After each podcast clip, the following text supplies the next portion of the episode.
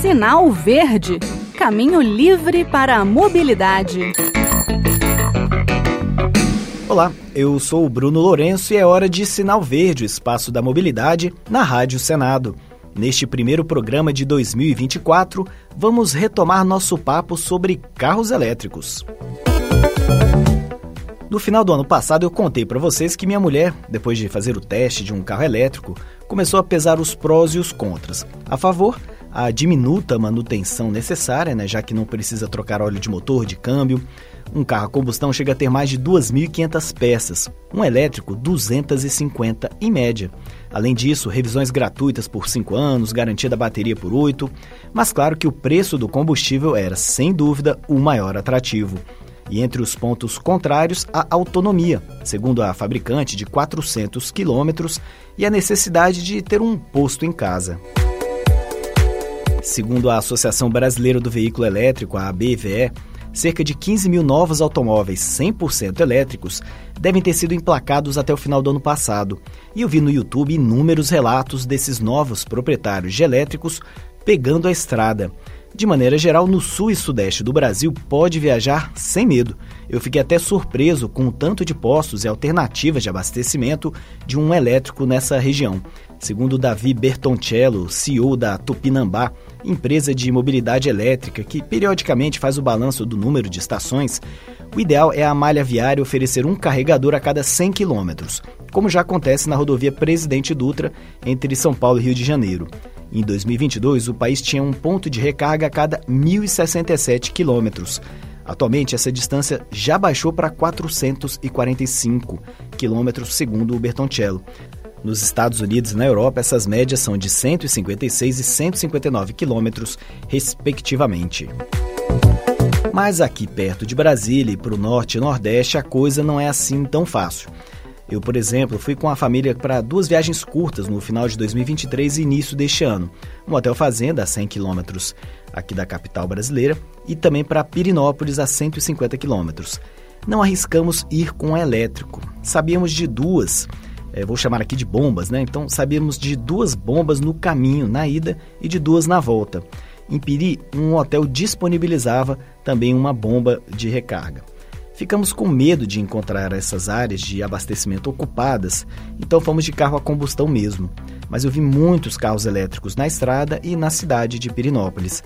Eram carros um pouco maiores, no entanto, com autonomia maior do que o da minha esposa. Eu depois fiquei sabendo que um outlet no meio do caminho também instalou ponto de recarga. Ou seja, parece que os elétricos estão chegando mesmo. Em relação à mobilidade urbana, no entanto, um carro elétrico tem autonomia mais do que suficiente, desde que você tenha o carregador em casa, porque não dá para ir no posto e ficar 3, 4 horas esperando a carga. Por outro lado, chegar em casa, deixar o carro na tomada ao longo da noite não é nenhum problema. A minha esposa, aliás, está adorando não ter mais que perder tempo em postos, nem saber o preço do etanol ou gasolina. Aliás, está caro, viu, Dri? E eu pedi para ela algum ponto negativo do novo meio de transporte e até o momento não recebi uma reclamação sequer. São quase três meses com o veículo elétrico e ele vem cumprindo bravamente a sua função de mobilidade na cidade. Mas alguns especialistas e analistas de mercado têm alguns pontos negativos para destacar. Valor de revenda é um deles. O mercado de elétricos usados ainda é uma incógnita mas há relatos de gente conseguindo bons preços na revenda, até superiores ao do zero quilômetro. Isso porque o governo decidiu acabar com a isenção de impostos para carros e componentes de carros elétricos importados. Se aumenta o preço do novo atual, o usado tende a valorizar-se. Mas temos elétricos agora que são de uma, digamos, segunda geração, mais moderna, com conectores diferentes, inclusive dos pioneiros em terras brasileiras. A desvalorização desses primeiros modelos tende a ser maior neste momento. Qual seria o impacto da chegada, num futuro próximo, de uma terceira geração nos veículos que batem recorde de vendas neste momento? Ainda não sabemos. Muito se fala também do custo de uma troca de bateria de um elétrico, que seria o preço de um zero quilômetro. O carro da minha esposa dá 8 anos de garantia de bateria e daqui a 8 anos ninguém sabe sequer se prevalecerá o formato atual da unidade de armazenamento de energia. As pesquisas estão a todo vapor Novos minerais e compostos estão sendo descobertos e podem substituir o níquel, cádmio, cobalto, lítio, enfim, das baterias atuais. Muito se fala também numa espécie de lixo nuclear, que seriam as baterias depois de cumprirem suas funções nos veículos elétricos. Mas a BioID, líder na área, diz que a bateria tem vida útil de 30 anos, 15 em veículos e outros 15 como armazenamento de energia em redes elétricas.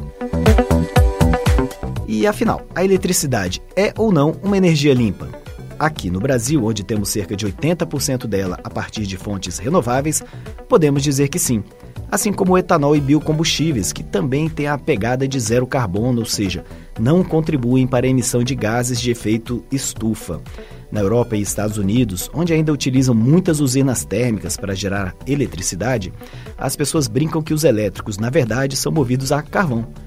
Tem ainda a questão da forma como os minerais utilizados nas baterias são extraídos, com grandes danos ao meio ambiente e aos trabalhadores.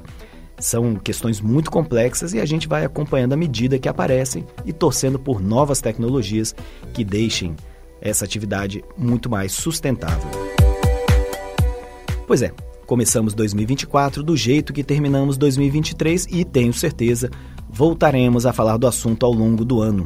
E eu tratei aqui né, só de carros elétricos. A China substituiu frotas inteiras de ônibus por modelos elétricos em várias cidades Imagine o impacto disso em nosso país. O potencial transformador da eletromobilidade é imenso. Já temos metrô e trens, né? E a chegada de veículos sem canos de descarga nas grandes metrópoles pode ser um divisor de águas para o meio ambiente, economia e saúde das pessoas. Concorda? Discorda? Fale com a gente. Nosso e-mail é radio@senado.leg.br e o WhatsApp da Rádio Senado é 61 98611 9591. Lembro ainda que é possível encontrar episódios anteriores. Basta fazer uma busca na internet por Sinal Verde Rádio Senado ou entrar em www.senado.leg.br barra rádio barra podcasts. Um abraço a todos e até o próximo Sinal Verde. Sinal Verde Caminho livre para a mobilidade.